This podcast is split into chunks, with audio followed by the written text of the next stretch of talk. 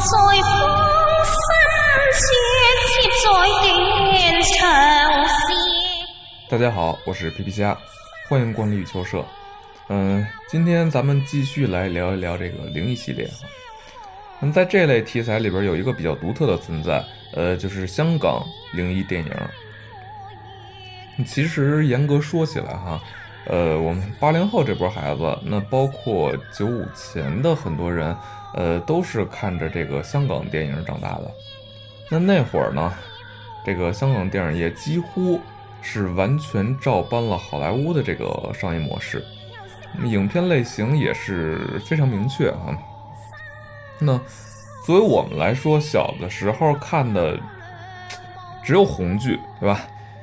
那当后来偶尔就是引入香港电影以后呢，就会觉得我操，就是还有这样的电影，对吧？像功夫片啊、爱情片啊、警匪片，还有这个香港特有的赌片，对吧？还有今天要说的鬼片啊，对，就是就觉得香港不能叫恐怖片哈，就只能叫鬼片。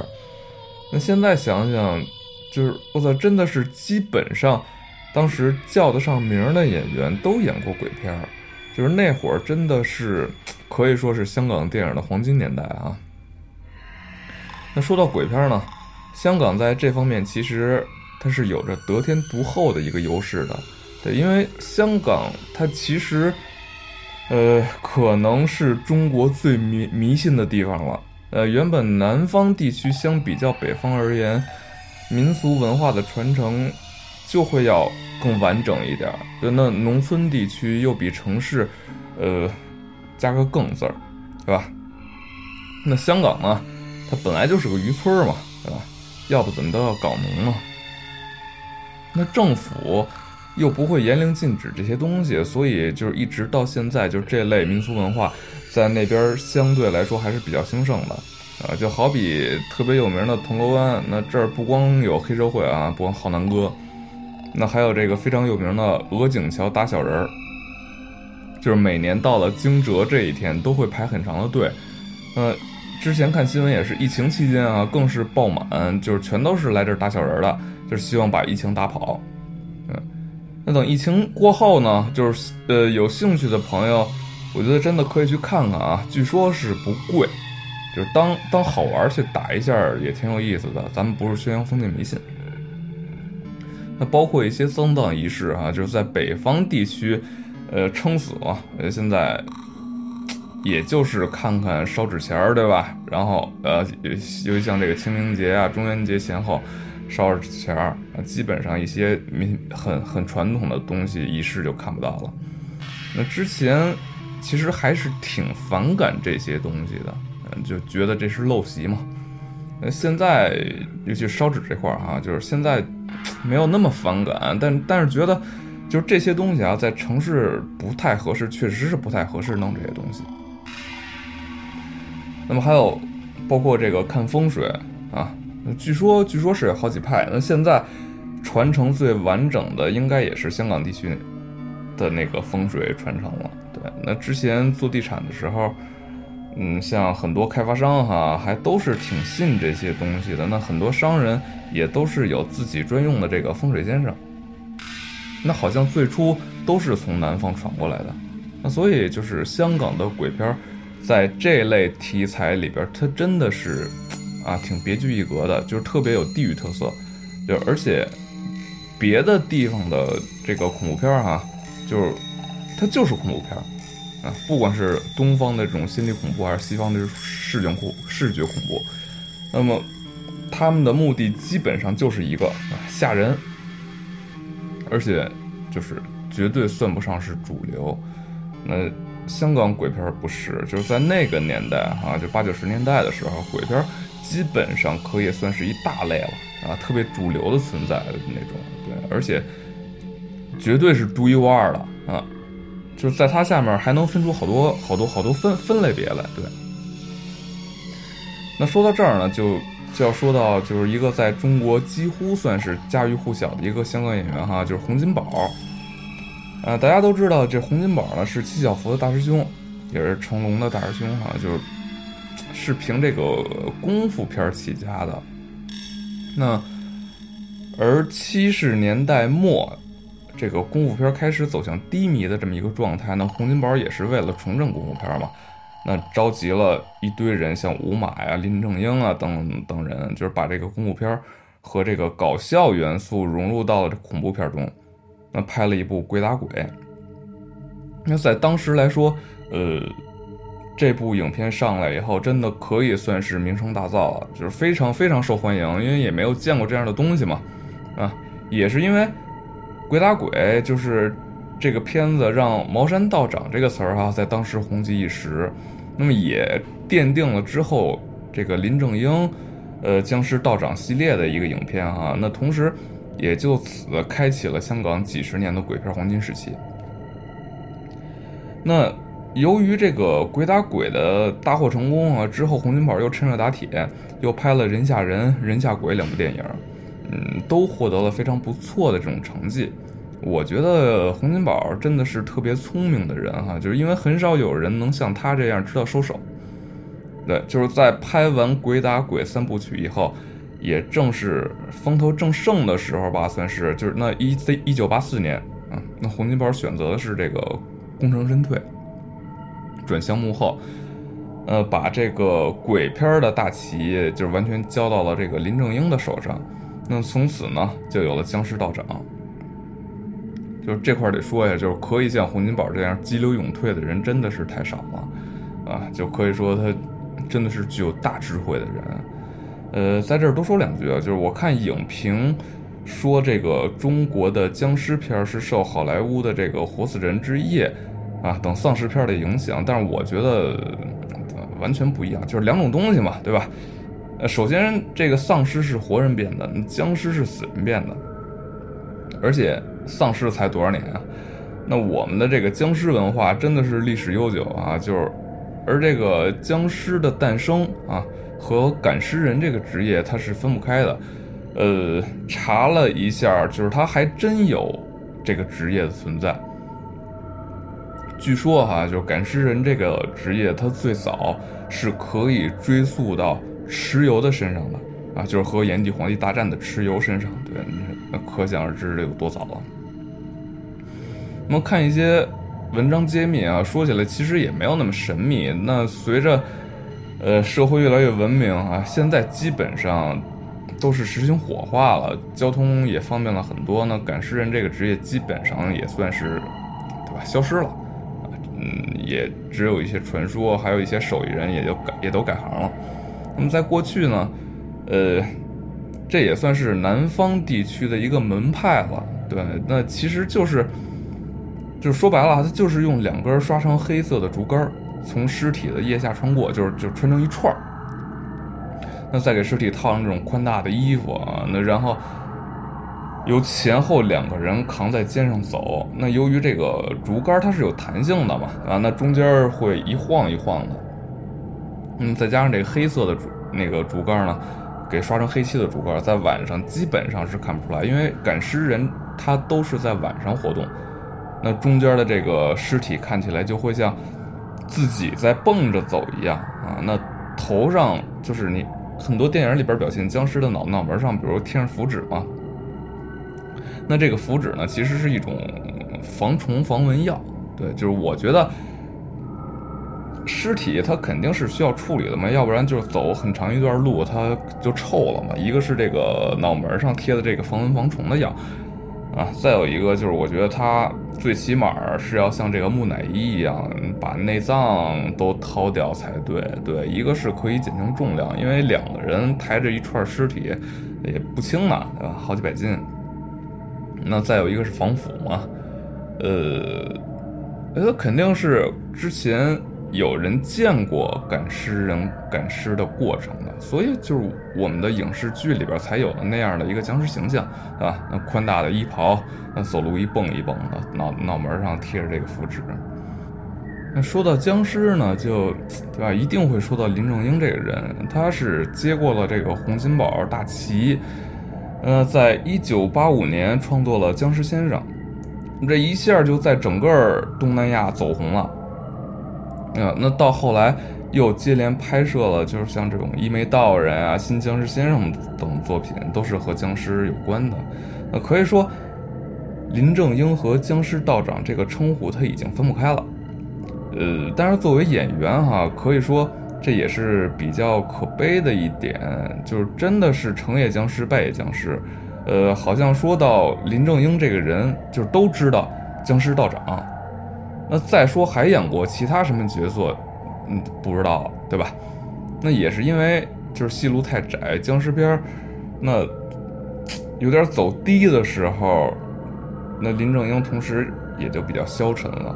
那在之后这个九五年出演电视剧《僵尸道长》，他又再度红了一把，也他也是彻底的被烙上了僵尸道长的这个标签儿啊！一说到僵尸道长，没有别人，就是林正英。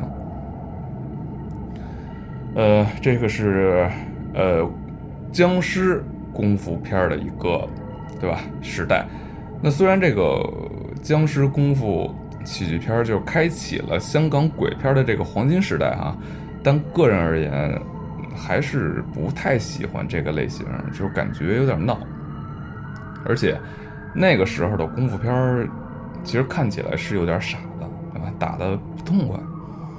呃，让我印象最深刻的早期的香港鬼片，其实有两部啊，就是一部是郑则仕的《凌晨晚餐》，那么一部是胡慧中，然后惠英红啊等人出演的《霸王花》系列，有一个外传叫《霸王花遇鬼》，呃，记得当时都是家里大人借的录像带看嘛，啊，那郑则仕的这个《凌晨晚餐》，那会儿真的是童童年阴影啊。对，就是当时就觉得，这个是看的最吓人的东西了，也是中国电影很少有的，就是吸血鬼题材的影片，啊，那教堂、十字架、圣水、大蒜，就是我印象里边哈，好像在片子里边都有出现过。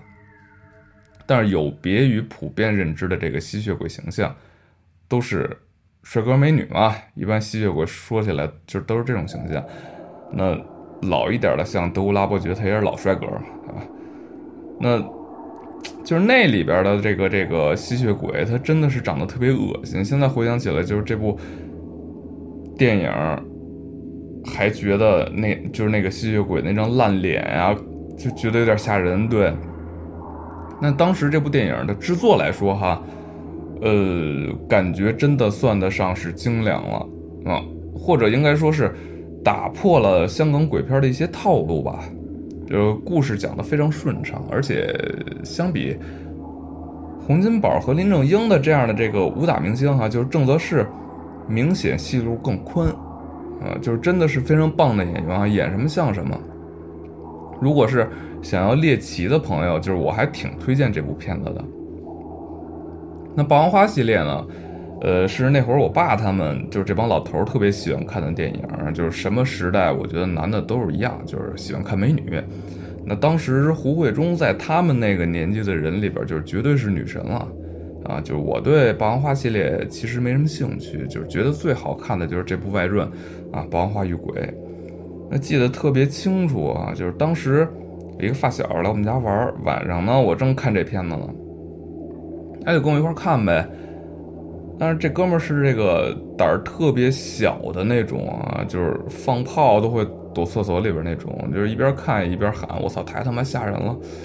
这晚上怎么回家呀？”，第二天还跟我说呢，说晚上睡不着觉了，就是他看大床上看他爸怎么看怎么像电影里的鬼。那这两部片子呢，啊，都是。九零年前后的啊，那洪金宝和林正英算是这个市场的开拓者啊。那到了八七年左右的时候，我觉得才算是真正进入了香港电影的黄金时期哈。就是同时呢，也是鬼片的黄金时期。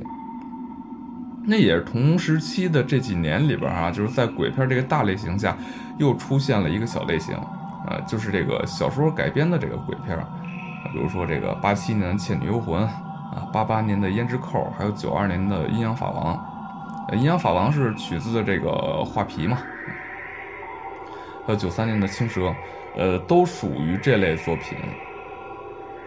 而且就是香港好像特别适合拍这类题材的影片啊，就是尤其是《倩女幽魂》啊，我觉得就是受了这部电影的影响，呃，之后开启了香港新武侠电影的一个黄金时代。那像这个九零年开开始的这个《笑傲江湖》系列啊，还有之后的几年里边，就是一系列的根据金庸、古龙小说所改编的这个武侠电影，就是从人物造型到音乐，对吧，都多多少少就是能看到有《倩女幽魂》的影子。那么也是由于聂小倩这个人物太深入人心啊，大家可以想象，在《倩女幽魂》之前的鬼都是什么形形象呢？就是那种。不管是开心鬼还是鬼打鬼哈，就都是那种呲牙咧嘴的那种。就我还特意看了一下哈，就是六十年代有过一版《倩女幽魂》和《聊斋志异》。嗯，由于时代的原因吧，就是那会儿的选角和这个造型都太戏剧化了，反正我是不太欣赏得了。对，那包括之后的一些女鬼形象，感觉多多少少哈，都还是人在演。对。而王祖贤的这个女鬼，真的是，那一点人味儿都没有，啊，就是特别不食人间烟火的那种。就是在之后的这个《阴阳法王》里边，王祖贤扮演的是这个画皮鬼嘛，对吧？他和郑少秋演的王家少爷，那见过见见过了这个这个洪金宝饰演的这个法师以后，说的就说说了一段话，就是我觉得这段话用在他自己身上就特别合适。就是他说，哎，那个人特别奇怪，身上没有羊骚味儿，啊，那郑少秋就说他又不是放羊的，当然没有了。王总监说不是，说我说的是这个，就是阳间的阳，太阳的阳，就是你们活人身上啊有一股特特特别的味道，就是我们就这种鬼啊称作是羊骚味儿，那我觉得王祖贤演的女鬼身上，他就真的没有那股子羊骚味儿，他觉得女鬼就应该是这样的。对，那所以呢，也就此，对吧？就奠定了王祖贤女鬼专业户的这么一个称号。那这个胭脂扣啊，说说说说到胭脂扣，那这个胭脂扣里的这个梅艳芳，她是又把这个女鬼的形象演绎出了另外一种味道了啊！我觉得，就是在我的印象里边，演旧社会姚姐儿的这个形象演的最好的就两个。那一个是蒋雯丽老师在《霸王别姬》里边演的那个安昌，那么一个就是《胭脂扣》里边的如花。那这么一看啊，就是几部戏都是张国荣主演的。那看来这个张国荣真的是特别能激发出女人特有的一面啊。那李碧华的小说改编的电影，小的时候看不太懂，其实那电视上放《胭脂扣》的时候，对情啊、爱啊，就是这个这些东西还。没有什么认知，所以当时也觉得没什么意思。那甚至是后来看《青蛇》的时候啊，就是也也也以为是这个《新白娘子传奇》的改编的。到后来再大一点，才知道就是这些特别牛逼的改编都是出自李碧华的小说。那再重新看，对吧？根据他小说改编的这一系列电影，才又有了不一样的感受。呃，《胭脂扣》和《青蛇》。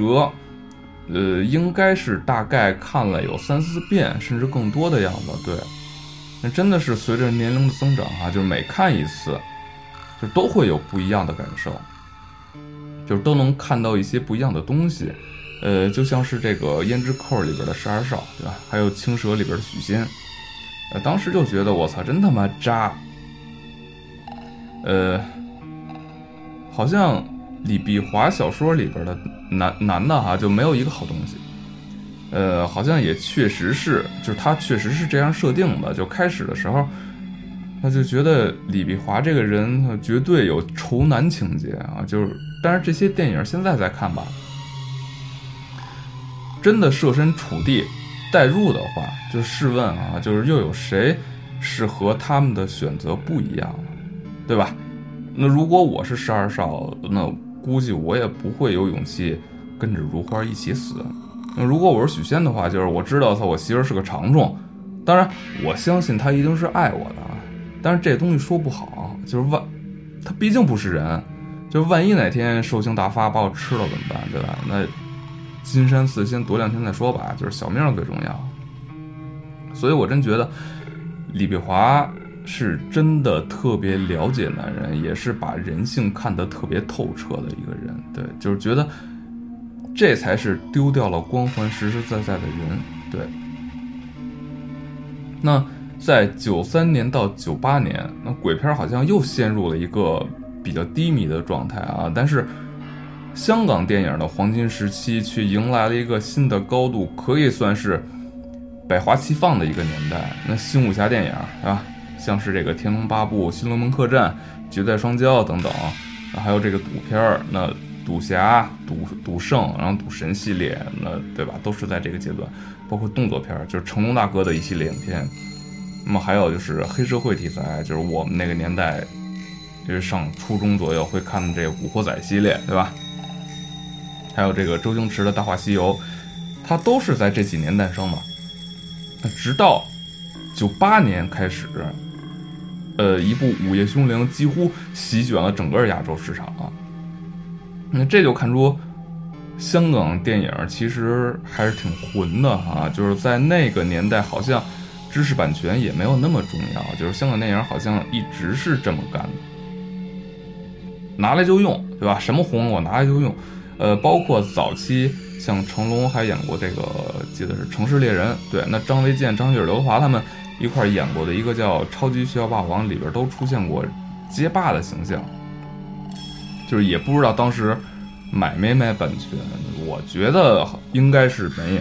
对，然后那说回到这个鬼片啊，就是《午夜凶铃》火了之后的第二年，也就是九九年，香港拍了一部《山村老师》，就是里边真的是直接搬了好多《午夜凶铃》的内容。现在好多都喜欢。说致敬某部影片哈，就是但那会儿香港电影绝对不是致敬，它就是赤裸裸的拿来用，就是但是但是不得不说哈，就是效果非常不错。呃，在之后的几年里边，好像一聊到鬼片，必定会有山村老师这部电影，而且就是风头很明显，已经几乎快要超过午夜午夜凶铃了。对，就是也是山村老师的这个功劳哈，一下又带火了鬼片市场。呃，让香港灵异类电影迎来第二春。但说实话啊，就是我不太喜欢山村老师这部电影，呃，觉得有一点粗糙，对里边的这种设定我也不太喜欢。那看到市场前景后呢，就是经过几年的准备，在二零二二年，其实是鬼片市场的一个爆发期，就是接连几部制作都非常不错的鬼片都是在这一年上映的啊，像李心洁的《见鬼》。啊，梁家辉、刘若英的《双瞳》，然后陈小春、莫文蔚的《Office 有鬼》，呃，郑秀文的《我左眼见到鬼》，对吧？都是非常好看的。呃，见鬼呢，这部影片也是让李心洁有了“小鬼后”的一个称号。李心洁在这部电影里边，呃，真的是演的非常棒啊，就是那大眼睛特别有灵性感觉。那故事呢，说的是李心洁演的这个盲女换完。这个眼角膜以后就能看见鬼了。那从眼睛看不到东西，到刚能看到东西以后见到脏东西，就给人的这种感觉，就好像这部电影完全不用说话，就只靠他的眼神儿，他这个传达就就完全够了，就特真是特特别传神。那说这个双瞳，嗯，其实严格意义上来说，我觉得双瞳它算不上鬼片儿，但是。制作真的是非常精良啊！就开始的时候，就开始的时候，我觉得特别好看啊！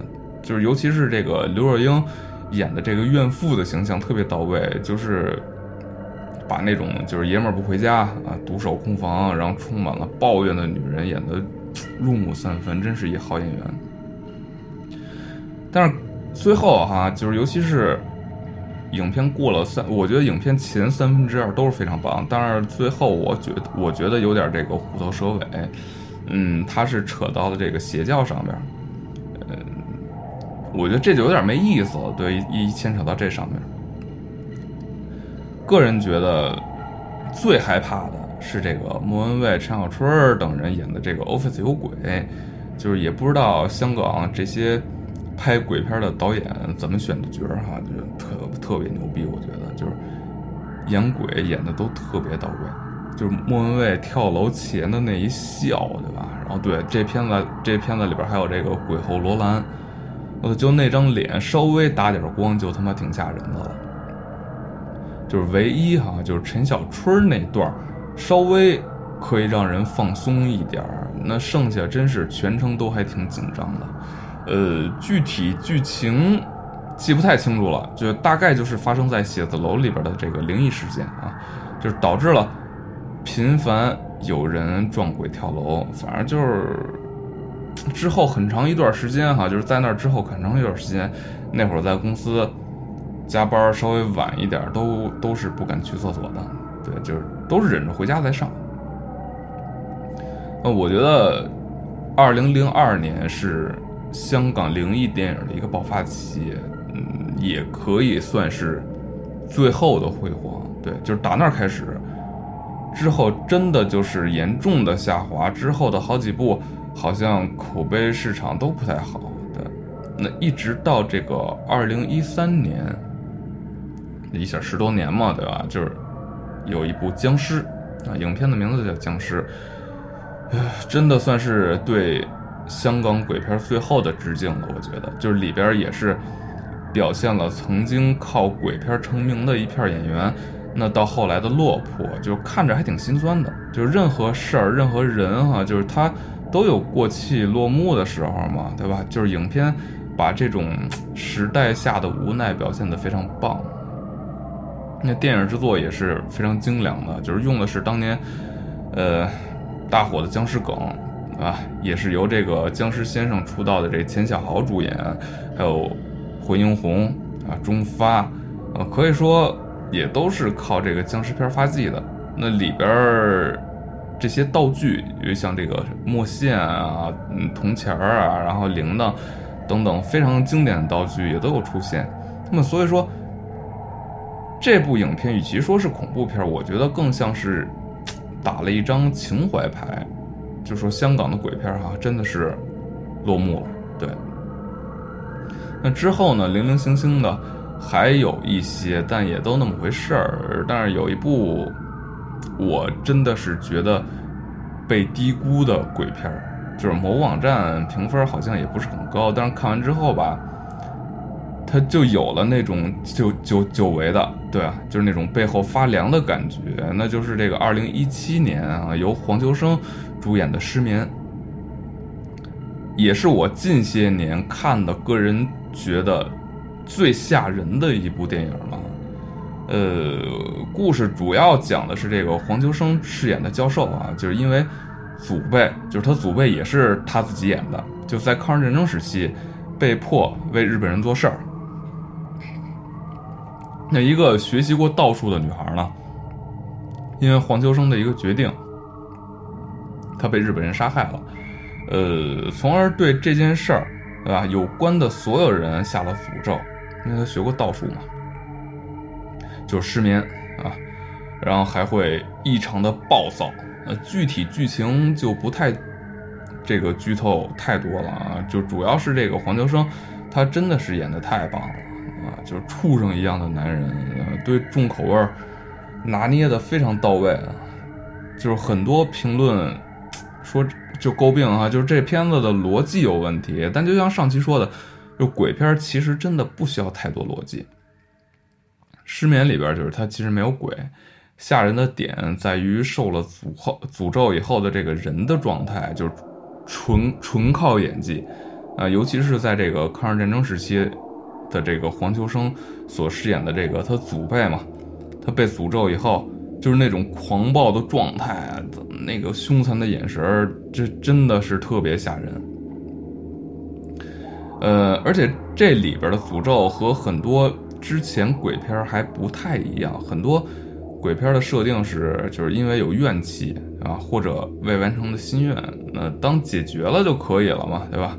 把心愿解决了就完了。那失眠里边不是，就是有点有点混，就有点像日本电影啊。就是当黄秋生把这个日本人杀了以后，那本来以为就结束了，但没想到一下又把自己一家子全都杀了。那这个场面看到的时候，真的是就是头皮有点发麻啊。嗯，而且这个电影的视觉方面所展现出的这种重口味儿也是凶残到了极致，就它是之前香港电影真的是很少有的。就总之，我觉得这真的是近十年来可以说啊难得一见的鬼片，这非常值得推荐。呃，对，还有 还有一个小类别哈、就是三级片儿。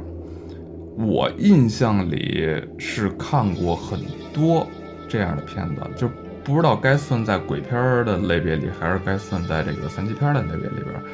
呃，具体叫什么名忘了，当时看的时候觉得还挺刺激的，对吧？这也也应该算是香港电影里边的一个比较独特的类型了啊。